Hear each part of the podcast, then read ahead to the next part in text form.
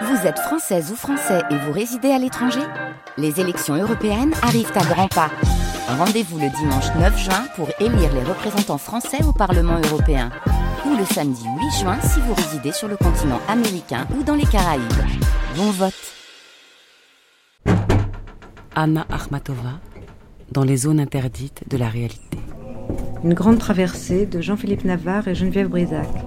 Deuxième épisode. Il disait qu'être poète pour une femme, c'est absurde. 1911-1925. Le prisonnier de la tour s'est tué ce matin. Grand-mère, nous n'irons pas à la messe demain. Il s'est jeté de la tour en me tendant les mains. Grand-mère,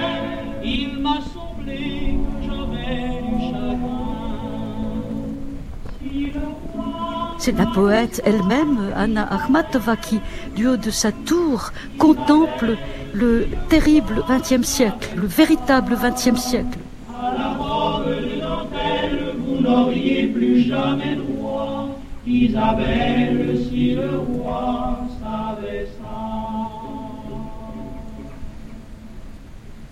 Dans le premier épisode de cette grande traversée consacrée à Anna Akhmatova, une femme dont le destin se fond avec celui de la Russie de la première moitié du XXe siècle, nous avons découvert une enfance sauvage, nous avons traversé avec elle la révolution de 1905 et assisté à la naissance d'une poète.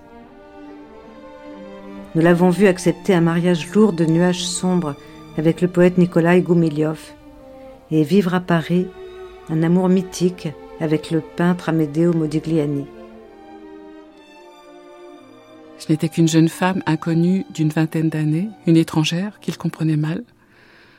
Je le vis très peu en 1910. Il m'écrivit pourtant tout l'hiver. Ce sont des lettres évidemment qui l'ont certainement poussé à revenir un an exactement. C'est-à-dire qu'elle revient au mois de mai 1911. Et l'un et l'autre sont deux grands sensibles, deux grands discrets. À Pétersbourg, comme ailleurs, les artistes sont en effervescence. Ce sont des années de fête et d'étourdissement. Anna Akhmatova est célèbre et adulée. J'ai gardé en mémoire quelques phrases de ces lettres, entre autres celle-ci. Vous êtes en moi comme une hantise. Est-ce qu'il a rêvé cette femme avant de la rencontrer? Elisabeth Barillet, écrivaine. Ou est-ce que cette femme incarne profondément son idéal? En tout cas, cette hantise, elle est une hantise amoureuse, une hantise d'homme, d'amant et d'artiste. Comme je comprends maintenant ce qui le frappait plus que tout. Cette faculté chez moi à deviner les pensées, voire les rêves des autres, et ces détails auxquels étaient habitués de longue date ceux qui me connaissaient bien. Il me répétait toujours On communique. Souvent il disait Il n'y a que vous pour réaliser cela. Nous ne comprenions certainement pas l'un l'autre cette seule chose essentielle. Tout ce qui avait lieu n'était pour nous deux que la préhistoire de notre vie. La sienne, très courte, la mienne, longue. Le souffle de l'art n'avait pas encore brûlé, transfiguré ces deux existences. C'était l'heure diaphane et légère d'avant l'aube. Mais l'avenir qui, comme on sait, jette son ombre avant d'entrer, frappait au carreau, se cachait derrière les réverbères, coupait par les rêves et menaçait dans ce terrible Paris de Baudelaire qui se tenait tout près, en tapis noir. Et tout ce qu'il y avait de divin chez Amédéo étincelait à travers une manière de ténèbres. Il portait une tête d'Antinoïs et des yeux d'or brillants. Il était pour moi tout à fait à part. En tant qu'artiste, il n'avait que l'ombre pour reconnaissance. Modigliani n'a, en 1911, ne vend pas. Il est vraiment encore toujours dans la misère et dans l'amertume. Anna n'a pas encore publié, mais ils sont l'un et l'autre persuadés de leur génie.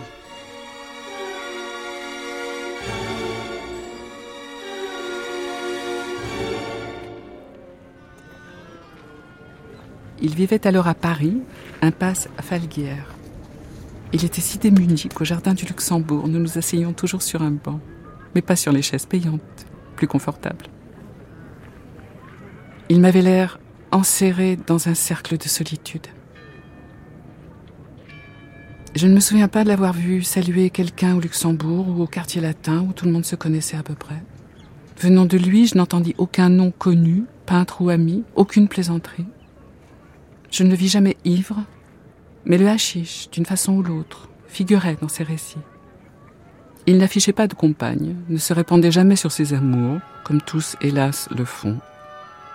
Avec moi, il ne parlait de rien de terrestre. Modigliani disait Vous et moi, on communique, alors qu'il ne parlait pas la même langue. Il faut savoir que Modigliani ne parlait pas russe et Anakmatova ne parlait pas italien. Il parlait français, Modigliani ne parlait pas bien français, mais il communiquait comme communiquent deux êtres amoureux l'un de l'autre. Plus que tout, nous parlions de poésie. Modigliani était un grand romantique, à la différence de ses amis artistes qui se vantaient de leur conquête féminine. Euh, Modigliani avait une très haute idée de la femme. Pour lui, les femmes étaient parfaitement des égales. Donc ça, c'est très très beau aussi. Il était courtois. Ce n'était pas le résultat, la conséquence d'une bonne éducation, mais sa hauteur d'esprit. Il travaillait alors à une sculpture dans une petite cour à côté de son atelier. On entendait le bruit de son marteau dans l'impasse déserte. Les murs de son atelier étaient couverts de portraits d'incroyables dimensions, du plancher au plafond. Je les vois encore. Je ne les ai plus jamais revus.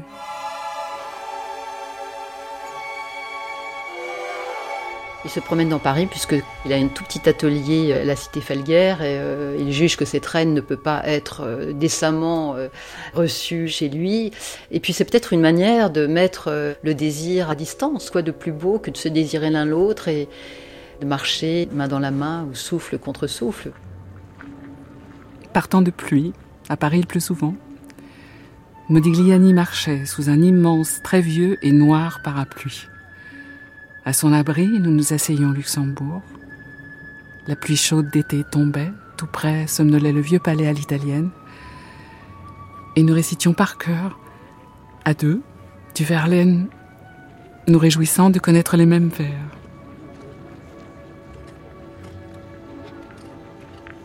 Il avait l'air d'étouffer partout, même au Luxembourg et il avait un geste habituel, comme s'il allait déchirer sa chemise, répétant avec impatience On sort d'ici. Il m'emmenait voir le vieux Paris derrière le Panthéon, par les nuits de lune. Il connaissait bien la ville, et pourtant nous nous sommes une fois perdus. Il dit J'ai oublié qu'il y a une île au milieu. À cette époque, Modigliani était fou d'Égypte. Il m'emmenait voir au Louvre le département égyptien et me persuadait que rien d'autre n'était digne d'attention. Il dessinait ma tête parmi les reines et danseuses égyptiennes. Il disait Les bijoux doivent être sauvages. À propos de mes colliers africains, il me dessinait avec. Goumilov a rapporté de ses mâles, il est allé en Abyssinie, euh, des très beaux bijoux euh, pour sa femme qu'elle porte. Et en effet, quand Modigliani va la voir avec ses bijoux, elle incarne tout à fait, elle ressemble pour lui à ces reines euh, égyptiennes qu'il aime voir et qu'il dessinait sans fin au musée du Louvre. C'est vraiment quelque chose qui va revenir tout le temps dans la vie d'Akhmatova, cette empreinte de l'art antique. Et on peut imaginer Modigliani la faisant poser près de ses statues, et voilà, exactement, et admirant la ressemblance troublante. Il ne me dessinait pas sur le vif, mais une fois seul chez lui. Il m'offrait les dessins. Il y en eut seize. Il demandait que je les mette sous verre et les accroche dans ma chambre à Tsarkoyaselo. Très vite, il devint si original que devant ces toiles, on ne cherchait à se souvenir de quoi que ce fût. À présent, cette période de Modigliani est appelée période nègre. Parlant de la Vénus de Milo, il disait que les femmes sont admirablement faites tant pour être sculptées que peintes, mais toujours empruntées dans leurs vêtements. Elle veut euh, aller voir euh, Modigliani va donc euh, citer Falguère. Elle pense lui faire une surprise et elle a apporté des roses rouges pour le lui offrir. Et elle s'aperçoit qu'il n'y a personne. En revanche, la fenêtre est entr'ouverte et elle va les jeter à travers la pièce, les enjoncher comme ça l'atelier pour qu'il les reçoive. Je partis sans s'attendre plus. Quand nous nous rencontrâmes, il exprima son embarras. Comment avais-je pu me retrouver dans cette chambre fermée alors qu'il avait la clé? J'ai lui expliqué l'affaire. C'est impossible, me dit-il. Les fleurs étaient si bien disposées. C'est ça qui est magnifique entre ces deux êtres. C'est pas simplement qu'ils sont euh, un grand mm, artiste et une grande poétesse, mais c'est qu'ils incarnent profondément, jusque dans leur corps et leur chair, leurs cellules, euh, la poésie. Modigliani aimait errer la nuit dans Paris, et souvent, ayant entendu ses pas dans le silence de ma rue endormie, M'arrachant de ma table, je m'approchai de la fenêtre et j'épiais à travers les persiennes son ombre qui s'attardait.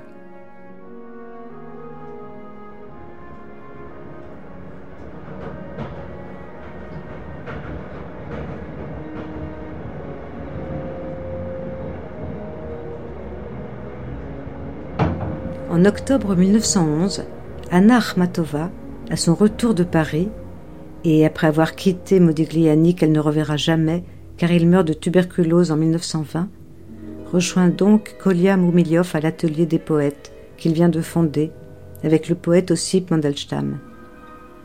Anna et Kolya vivent d'abord chez la mère de Kolya, puis à Tsarkoye Silo, dans une minuscule chambre d'étudiants qu'il nomme Tuchka, le petit nuage, un mot qui en dit long sur leur complicité poétique et intellectuelle, une complicité littéraire qui n'a d'égal que celle qu'ils partagent avec Ossip Mandelstam. Ils vont très souvent à Saint-Pétersbourg pour des réunions consacrées à réfléchir sur la poésie nouvelle, cet acméisme qu'ils incarnent. Il y a un poème qui peut être considéré comme un manifeste de l'acméisme. La fraîcheur des mots, le sentiment simple, si nous les perdions, nous deviendrions des peintres sans yeux, des acteurs sans voix, de belles femmes sans beauté. Mais ne tente pas de garder pour toi ce dont les cieux t'ont fait présent.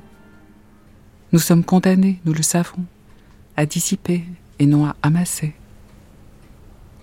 Marche tout seul et guéris les aveugles, pour éprouver, quand vient l'heure du doute, la raillerie méchante des disciples et l'indifférence de la foule.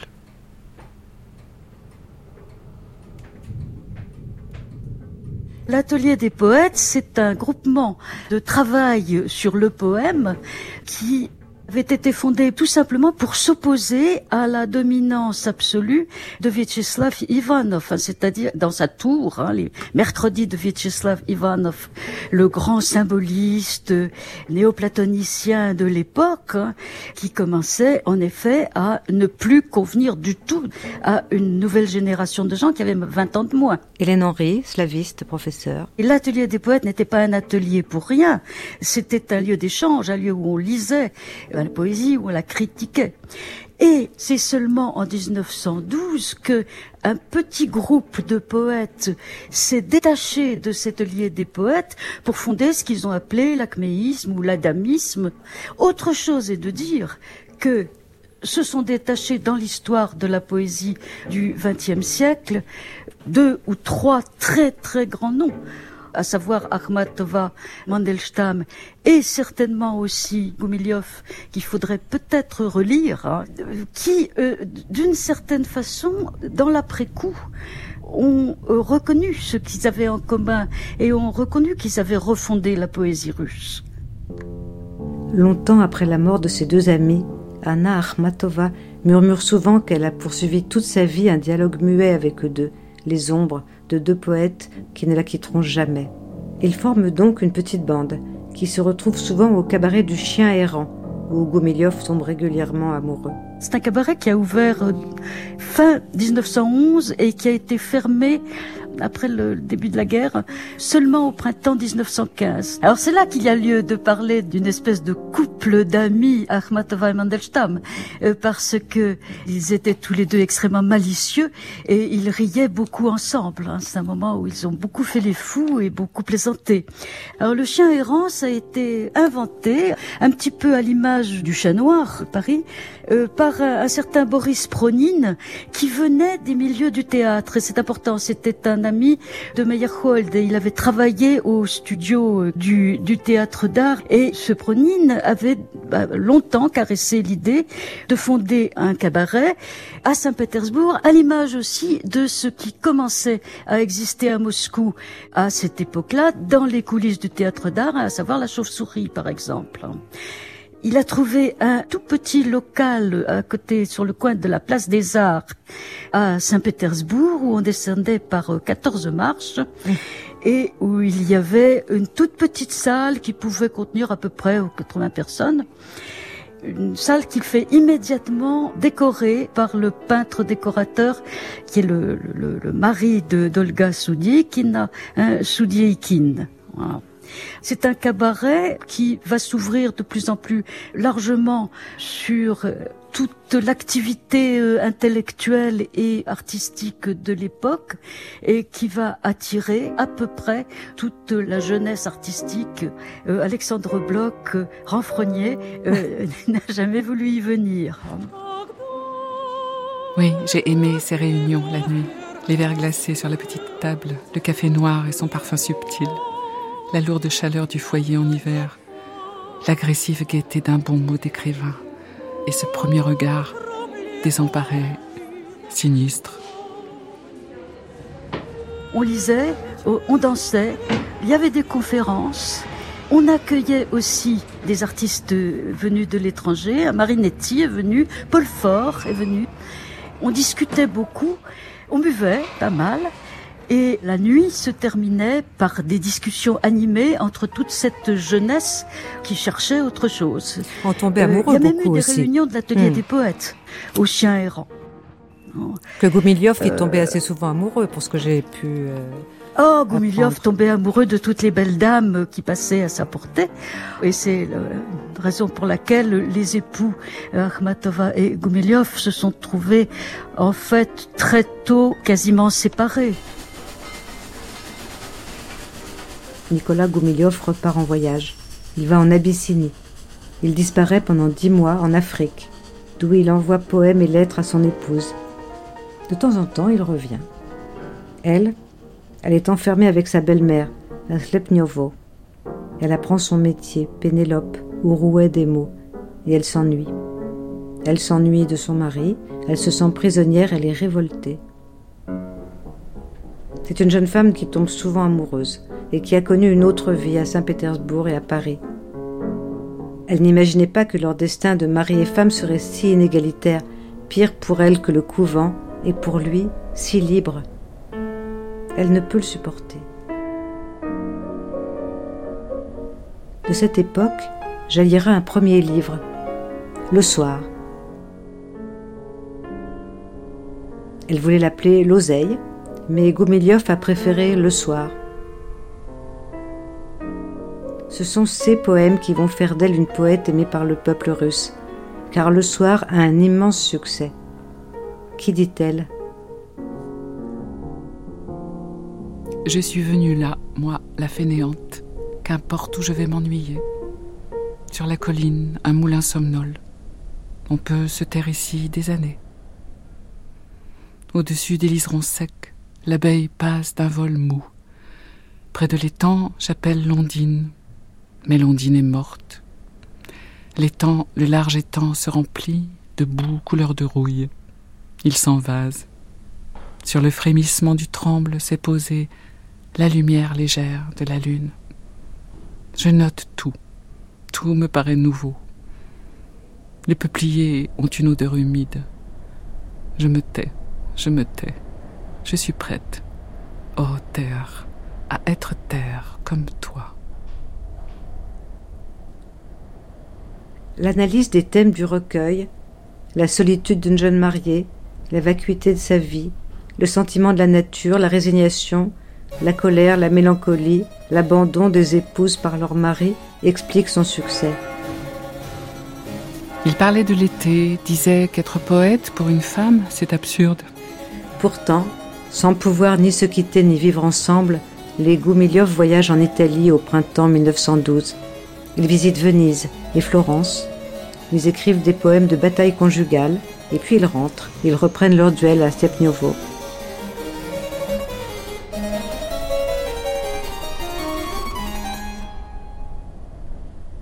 La vraie tendresse, on ne la confond avec rien. Elle ne fait pas de bruit. C'est en vain qu'avec précaution tu m'enveloppes de fourrure. En vain qu'humblement tu me parles de ton premier amour. Oh, je ne les connais que trop bien. Tes regards têtus et affamés. On dit toujours que la séparation a été d'une certaine façon consommée lors de leur voyage en Italie en 1912, alors qu'Akhmatova attendait la naissance de Liev. En septembre 1912, naît leur fils, Liev, au milieu des disputes et des malentendus. Elle publie Le Rosaire, qui est un succès. On y lit la révolte autant que le chagrin. et aussi l'ironie d'une femme qui cherche le chemin de sa vie. Nous ne boirons pas dans le même verre, ni de l'eau pure, ni du vin doux. Pas de baisers par les matins clairs, ni de rêverie le soir à la fenêtre. Tu es du soleil et je suis de la lune, mais nous vivons d'un même amour. Toujours à mes côtés, tendre et fidèle amie, à tes côtés à toi, une femme amicale. Mais je comprends l'effroi de tes yeux gris, et c'est toi la cause de mon mal. Ne nous voyons plus trop souvent désormais, c'est ainsi qu'il nous faut préserver notre paix. Juste ta voix qui chante dans mes vers, et dans tes vers mon souffle qui respire. Oh, il est un feu que n'oseront obscurcir, jamais ni l'oubli ni la peur. Et si tu savais combien me sont chères tes lèvres roses, tes lèvres sèches. Chez les poètes, sa voix commence par ne pas être entendue pour ce qu'elle mérite. N'est-ce pas ennuyeux et banal ces plaintes de femmes?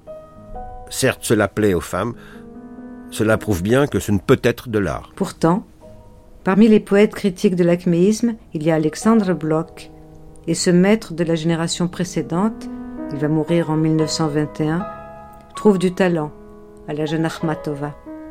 Certes, il la sermonne. Pas de superlatif, cela vous est commun à vous, les femmes, et je ne le pardonnerai à aucune. Et puis, pas de fiancé mort, pas d'exotisme, pas d'équation à dix inconnus. Hein. Il faut être encore plus cruel, encore moins attrayante. Il faut faire encore plus mal. Mais il ajoute Votre poème est vrai, et vous êtes vrai, et c'est le plus important.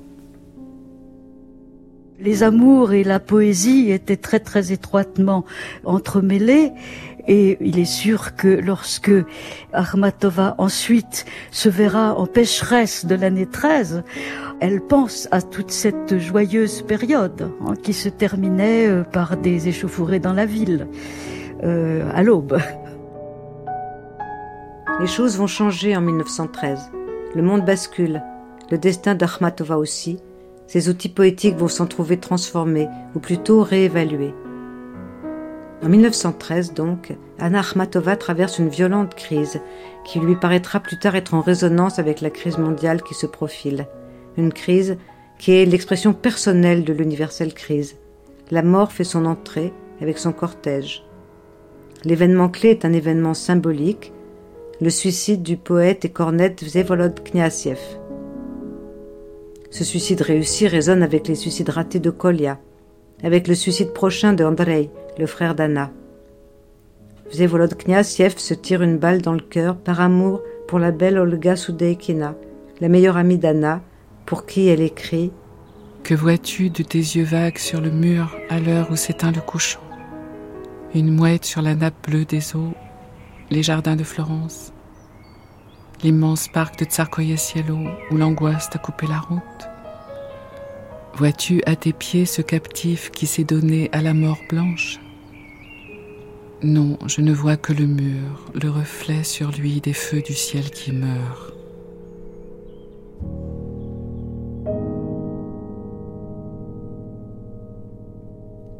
Anna Akhmatova est frappée pour la vie. Elle était un peu éprise du beau soldat.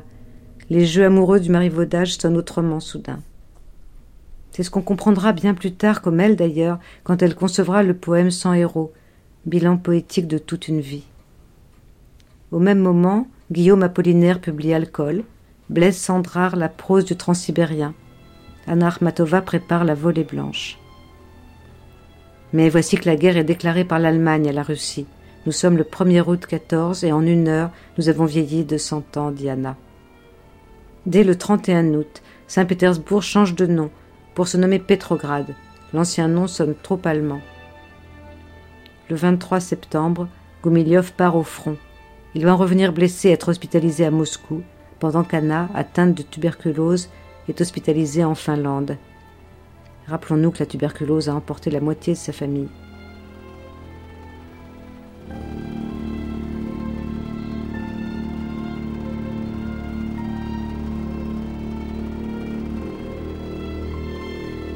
C'est à son retour du sanatorium qu'Armatova rencontre le critique Nikolai Nedobrovo, le mosaïste Boris Anrep et le musicien Arthur Lourier, trois hommes essentiels dans sa vie et qui tous trois vont l'aimer. Elle les appelle mes maris, parmi quelques autres, car elle aimait autant ce mot de mari qu'elle détestait le mot d'épouse. Boris Andrep est très beau. C'est un séducteur. Il descend d'une famille de l'aristocratie allemande de la Baltique russifiée. A étudié à Kharkov entre 1999 et 1901. C'est là qu'il a rencontré Nikolai Nedobrovo. Il a passé l'été 99 en Angleterre. Il a appris l'anglais. Il a fait son droit, de la peinture.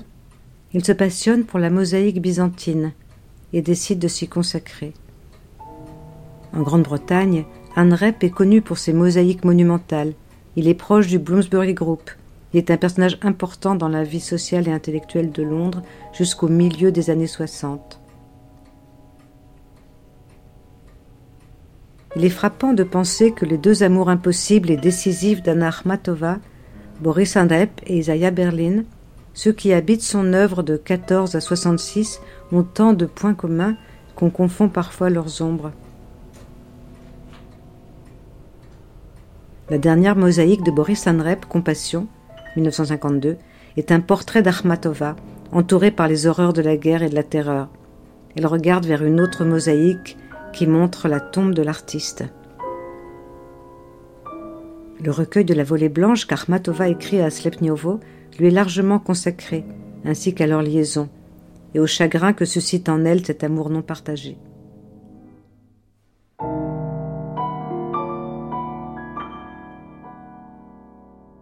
Mais en 1915 a eu lieu un étrange événement, une non-rencontre avec Marina Zvetaeva. Marina Zvetaeva est mieux connue des Français que Anna Akhmatova, sans doute à cause des 17 ans d'exil qu'elle passa en France. Marina est née à Moscou en 1892, soit trois ans après Anna. Elle se considérera toujours comme la poète de Moscou, opposée à celle de Peter. Moscou, aux quarante fois quarante églises aux coupoles dorées, aux rues sinueuses et aux collines remplies de chats, Moscou et son Arbat. Son portrait, un teint clair, un regard myope, des cils recourbés, des joues rondes, une coupe au bol de cheveux épais et de longues jambes de fan. Comme un chat, elle a une démarche légère et absolument silencieuse.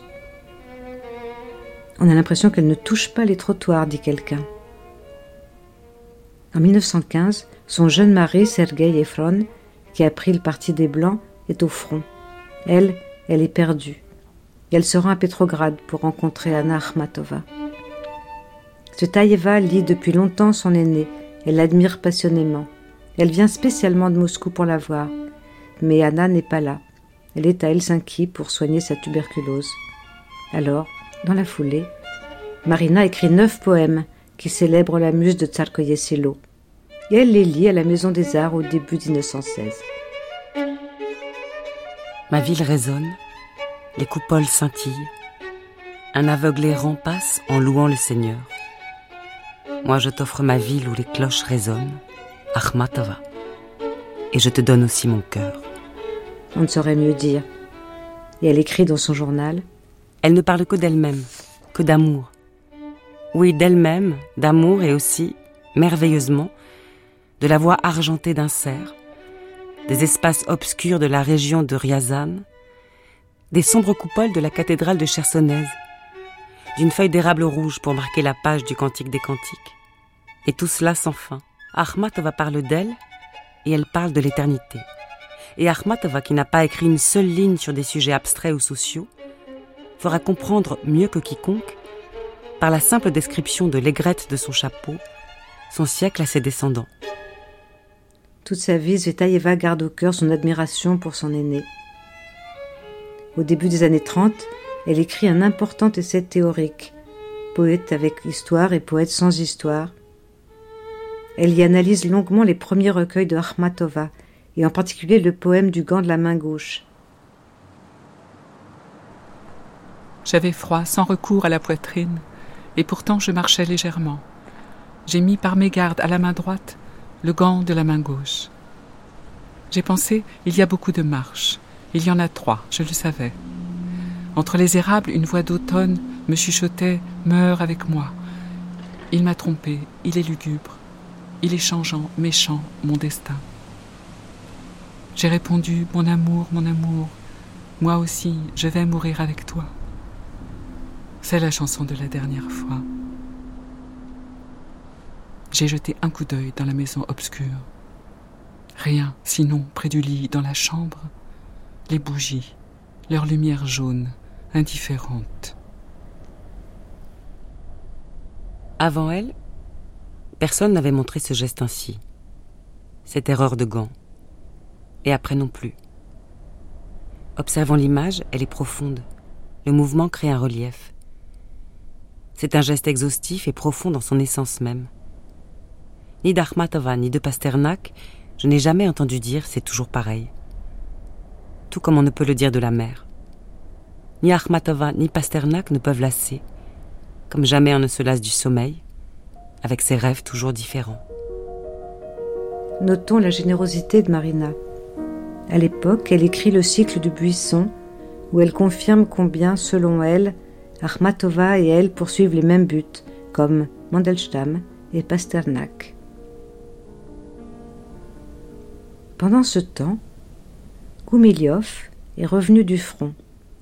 Il est tombé amoureux de Larissa Reisner, une militante révolutionnaire, une grande voyageuse. C'est une grande fan de poésie. Larissa Reisner est la fille d'un militant bolchevique.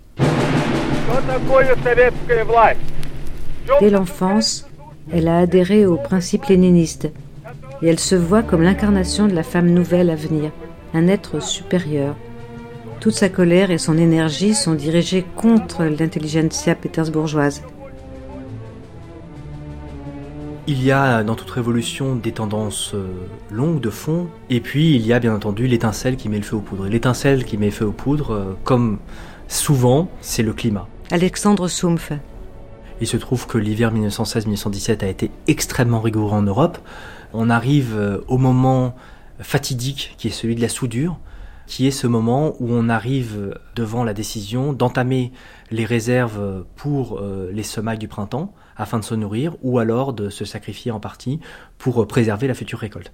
Et le problème est que les villes étaient de moins en moins bien approvisionnées n'avaient pas priorité par rapport à l'armée. Il fallait quand même nourrir 10 millions d'hommes qui ne pouvaient plus se nourrir sur les populations locales, sur les territoires occupés par l'armée russe dans son propre empire parce qu'il avait une politique de terre brûlée et que donc l'empire euh, était entier en tension et en particulier Petrograd il y a une grande crise des approvisionnements qui pousse un certain nombre de patrons de Petrograd à déclarer du chômage technique. Et dans ce contexte arrive euh, la journée du 23 février. En fait, le 23 février, c'est le 8 mars. Dans notre calendrier, c'est la journée internationale des femmes. ce qui s'appelle aujourd'hui la journée internationale des femmes. C'est une journée où les ouvrières qui, depuis à peine quelques jours, ont été euh, mises au chômage technique ou ont vu leur mari au chômage technique décident de défiler pour le pain, pour le salaire.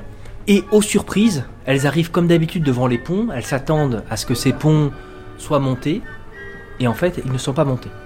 Alors vite, euh, les policiers qui sont en faction montent les ponts, mais là, et c'est là que euh, joue une deuxième fois un rôle le climat, il se trouve que l'hiver est très rigoureux et que la neva est gelée. Les femmes décident tout simplement de traverser. Et qui est-ce qu'elle rencontre dans le centre de Petrograd? Et c'est ça qui est euh, absolument un hasard euh, fascinant de l'histoire. Elle rencontre d'autres femmes qu'elle n'aurait jamais dû rencontrer. Des femmes qui sont en quelque sorte des suffragettes russes, qui elles militent en ce jour pour les droits de la femme, pour des droits de citoyenne, alors que les citoyennetés n'existent même pas en Russie à l'époque. Et elles décident quelque part, non pas encore de faire front commun, mais de faire des filets communs. Et donc on a pour la première fois par les femmes et par un certain nombre de passants qui se sont agrégés, notamment tous ces chômeurs forcés qui étaient là, eh sont devenus des, acteurs, des participants, et font foule. Et ils se rendent compte qu'il n'y a pas d'ordre de répression. On se donne rendez-vous le lendemain, le lendemain, on est deux, trois, quatre fois plus nombreux, on ne peut pas le savoir, et c'est là que le troisième jour, les partis commencent à se réveiller. Et les garnisons, au départ, ont une attitude de neutralité euh, prudente, attentiste, jusqu'à ce qu'un certain nombre de militants, là encore, encartés ou en tout cas proches des partis révolutionnaires, décident de soulever la question auprès de leurs camarades, de dire que non seulement il ne faut pas intervenir mais qu'il faut soutenir le mouvement populaire et qu'on doit armer la révolution qu'ils dessinent. Et c'est ce qui se décide dans la nuit du 27 au 28 février. C'est le moment où vous avez cette conjonction entre le peuple et l'armée et euh, qui est matérialisée par ces armes. À partir de ce moment-là, la révolution ne peut plus être écrasée et la rue ne se laisse absolument pas faire à Petrograd. La rue n'est pas d'accord avec la continuation de la guerre. La rue exige des augmentations de salaire qu'elle obtient très rapidement de la part euh, des patrons. Elle obtient aussi la journée de 8 heures. Donc toutes les grandes revendications du mouvement ouvrier européen, tout à coup, sont possibles. Et c'est vraiment une course de vitesse entre les partis politiques et puis cette foule en liesse et puis de plus en plus excitée et agacée de voir qu'on essaie de lui subtiliser la révolution, qui décide de continuer le mouvement, qui ne veut pas, qui ne veut pas rendre la rue, qui ne veut pas rendre le pouvoir.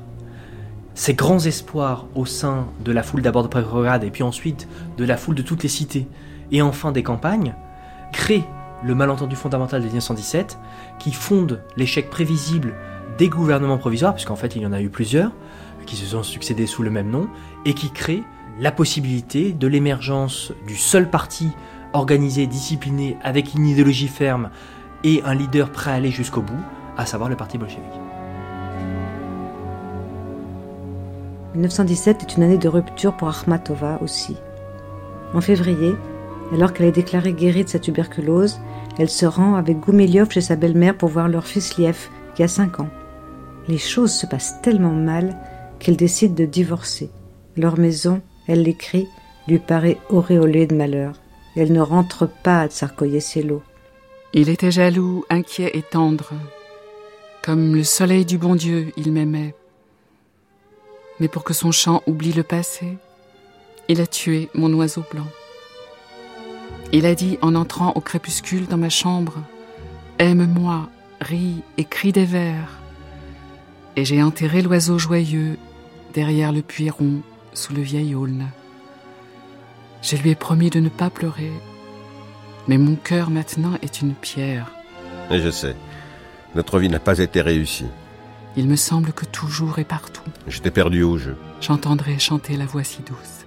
Et il repart en voyage.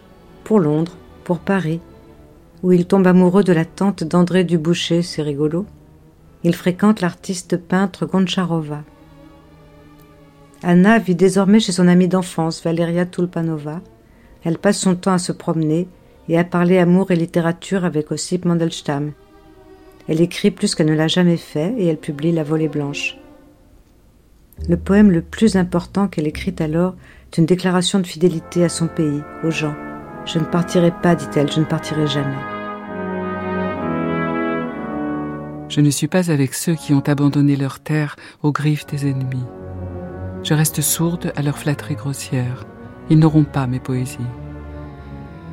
Mais j'ai infiniment pitié de l'exilé, comme d'un malade, comme d'un prisonnier. Sombre est ta route, à toi, l'errant. Amer comme l'absinthe est le pain d'autrui. Ici, perdant dans la fumée des incendies tout ce qui reste de notre jeunesse, il n'est pas un seul coup du destin que nous ayons cherché à esquiver. Et nous savons qu'à la fin, tout au bout, chaque heure de nos vies sera justifiée. Mais nul n'a les yeux plus secs que nous. Nul n'est plus simple, ni plus altier.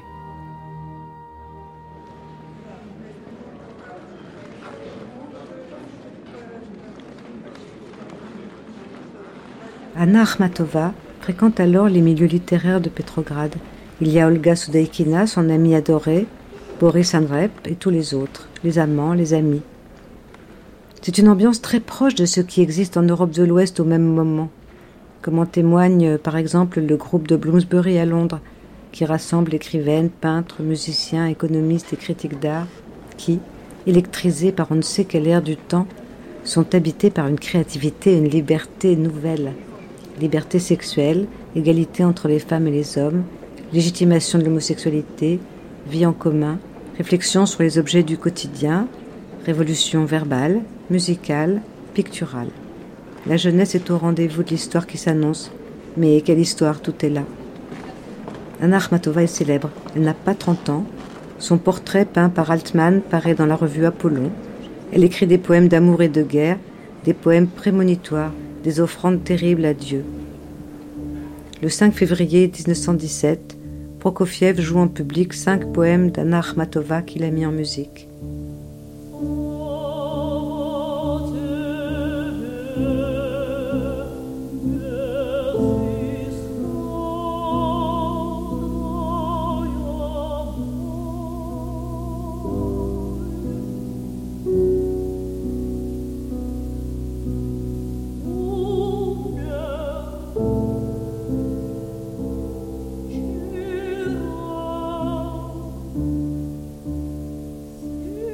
Jeune divorcée, il lui faut gagner sa vie.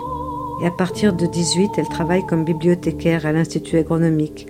Et bientôt, elle n'a plus guère le temps d'écrire des poèmes. La vie est trop dure, c'est la famine à Petrograd.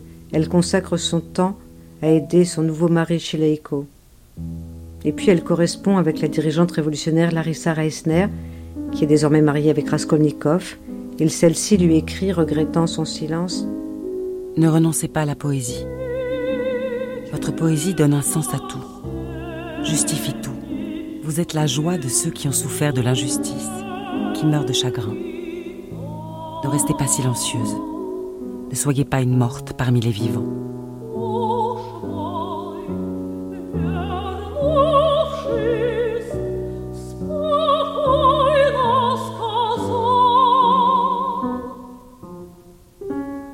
Comme Alexandra Kolontai, qui elle aussi la lit et la soutient, Larissa voit en Akhmatova la femme de l'avenir, une femme qui sait dire nous.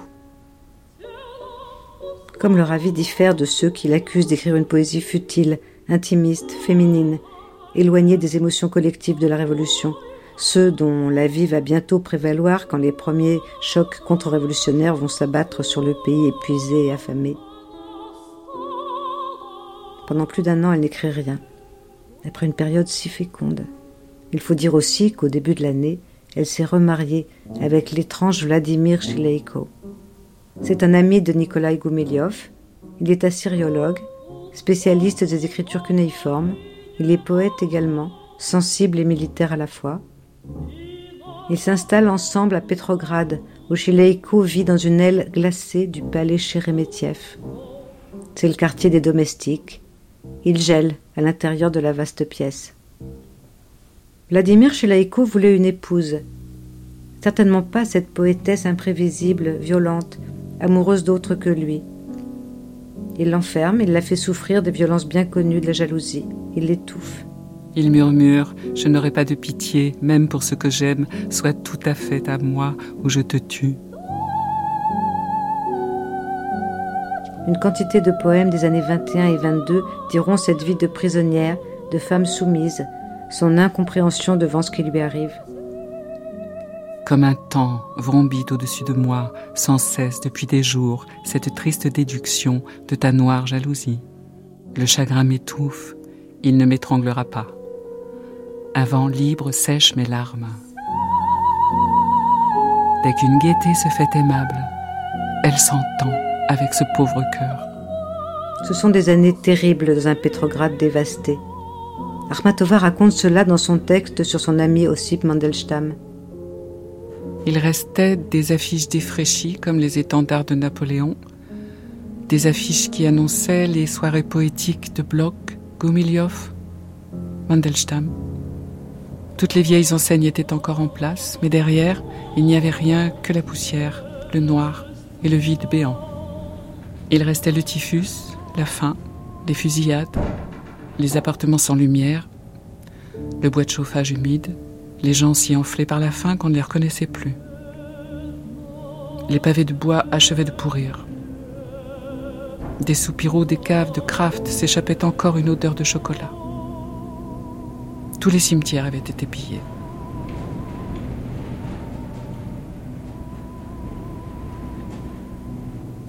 Arrive l'année 1921 qui donne son nom à un nouveau recueil, Anno Domini 1921. C'est la NEP, une année terrible. Certes, elle publie Le Plantin, tout près de la mer, et cet Anno Domini 1921, Elle est encore membre de l'Union des écrivains soviétiques de Petrograd, mais les choses tournent mal. Elle s'est séparée de Vladimir Chileïko, comme elle le raconte si bien. Moi, soumise, tu perds la tête. Allons. Soumise, je ne le suis qu'au Seigneur. Je ne veux ni frémissement ni douleur. Bourreau mon époux, j'ôle sa maison. Pourtant, je vins de plein gré, sans façon. Naissait décembre, ses vents en fureur, et dans la nuit hérissée de guetteurs, si claire alors m'apparut ta prison. Ainsi l'oiseau, au vert transparent, cogne son corps et met son aile en sang pour échapper au froid, à la tourmente. J'ai retrouvé la paix et le bonheur. Adieu, je vais te garder dans mon cœur pour avoir admis chez toi une errante. Elle vit désormais chez son amie Olga, avec elle et le merveilleux musicien Arthur Lourier, de son vrai nom Nahum Israelevich Luria. Un admirateur de Scriabine et de Van Gogh, un peintre musicien comme Schoenberg, et qui plus tard sera un ami proche de Stravinsky. Mais à l'été, les mauvaises nouvelles s'accumulent. L'été est et sera toujours la saison des malheurs pour Anna. En juillet 21, elle apprend par Goumiliov que son frère Andrei s'est suicidé. Un mois plus tard, Goumiliov et son ami Nikolai Pounine sont arrêtés pour activité contre-révolutionnaire et inculpés pour un soi-disant complot. Pounine est libéré presque immédiatement grâce à l'intervention de sa femme auprès d'Anatoly Nunacharsky, le premier commissaire du peuple à la culture, un érudit brillant et éclectique qui protège un temps les écrivains et les artistes. Larissa Reisner, qui était en Afghanistan, intervient trop tard auprès de Lénine. Akhmatova apprend ses arrestations à l'enterrement de Alexandre Bloch. Un témoin l'a vue, les larmes coulaient sans cesse sur son visage. Elle était vêtue d'une simple robe grise et d'un chapeau à voilette démodé. Je l'ai reconnue, dit-il, au milieu d'une foule d'un millier de personnes alors que je ne l'avais jamais vue auparavant. Il m'a semblé que pour la première fois, j'apercevais la vraie beauté, celle qui peut sauver le monde. Alexandre Bloch, le poète à qui autrefois elle rendait visite toute tremblante, est mort. À ses yeux, peut-être que c'était le plus grand. Lui qui donnait ses précieux conseils, pas d'adjectifs, pas de superlatifs, soyez plus dur, plus direct. Elle écrit un chant funèbre sur la mort du poète, qui bientôt sera mis en musique par Arthur Lourier.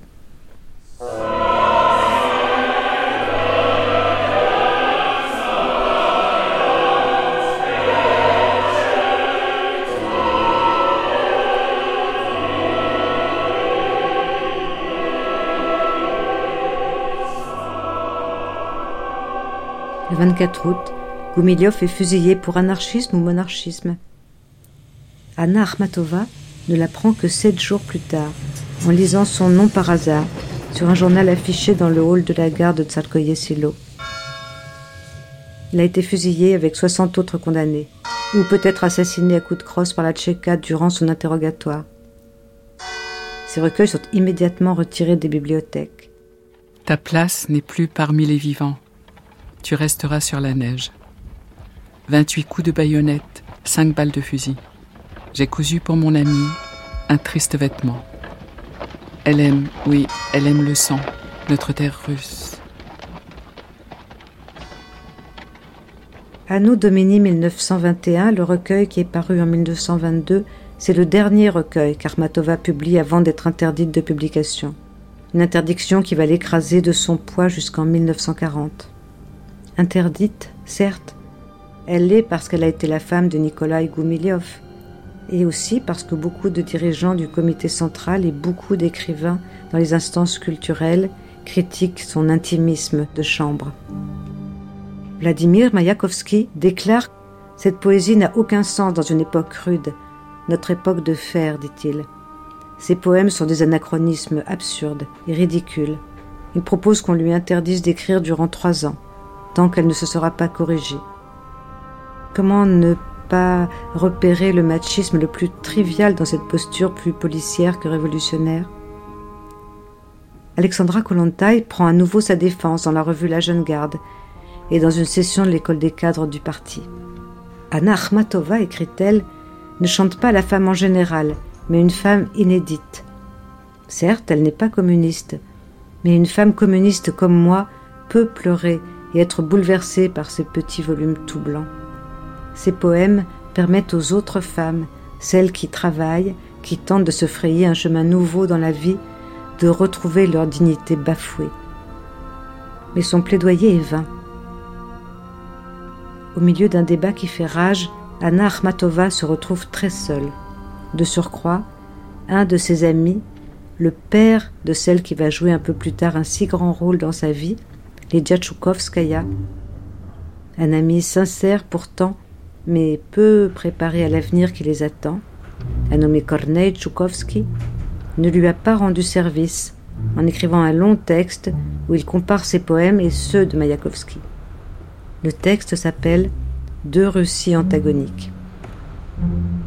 Il y a celle qui est l'héritière de la poésie russe de Pushkin et d'Anansky, du roman russe de Dostoïevski et de Tolstoï, une nonne qui se signe en embrassant son amant, une princesse de la Novgorod du XVIe siècle, fascinée par la faiblesse et la misère de son peuple. Elle a été la première, écrit-il, à prouver que le désamour est un sujet poétique, car son thème fondamental, c'est l'amour sans espoir. Mayakovsky, au contraire, ne distingue aucun détail. Il écrit pour les foules. Il ne sait pas compter en dessous d'un million. C'est le poète de ce qui tonne, de ce qui hurle, de ce qui vrombit, de ce qui rugit. Il est la foule, elle est la solitude. Et c'est vrai.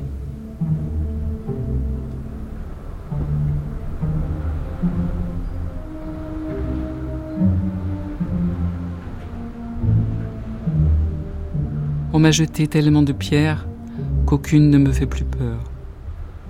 Et le piège s'est changé en une belle tour, haute parmi les hautes tours.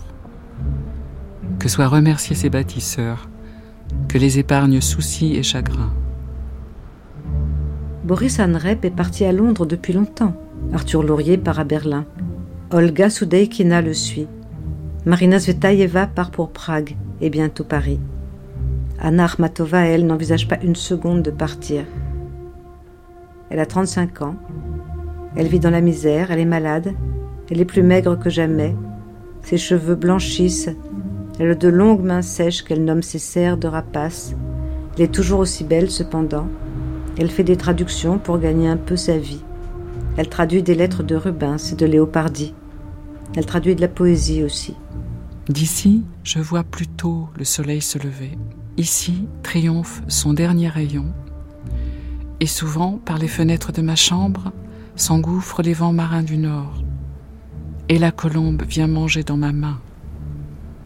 Quant à la page que j'ai laissée inachevée, la muse viendra la terminer, de sa main brune, divinement légère.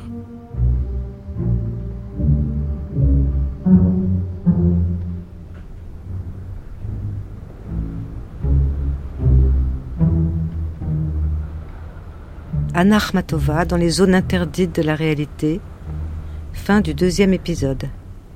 Une grande traversée écrite par Geneviève Brisac et réalisée par Jean-Philippe Navarre. Avec Elisabeth Barillet, écrivaine, Hélène Henry, slaviste, professeure et traductrice, Alexandre Soumpf, historien, et Anne Alvaro, dans le rôle d'Anna Akhmatova, Nicolas Struve dans celui de Nicolas Goumiliov, de Varlam Chalamov et d'Ossip Mandelstam, et Julie Pouillon, qui joue Lydia Tchoukovskaya, Nadiejda Mandelstam et Marina Zvetaeva.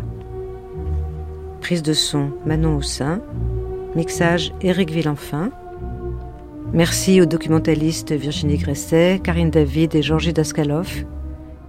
Pour le site, merci à Camille Cazot et à Amélie Briand-le-Jeune pour l'INA.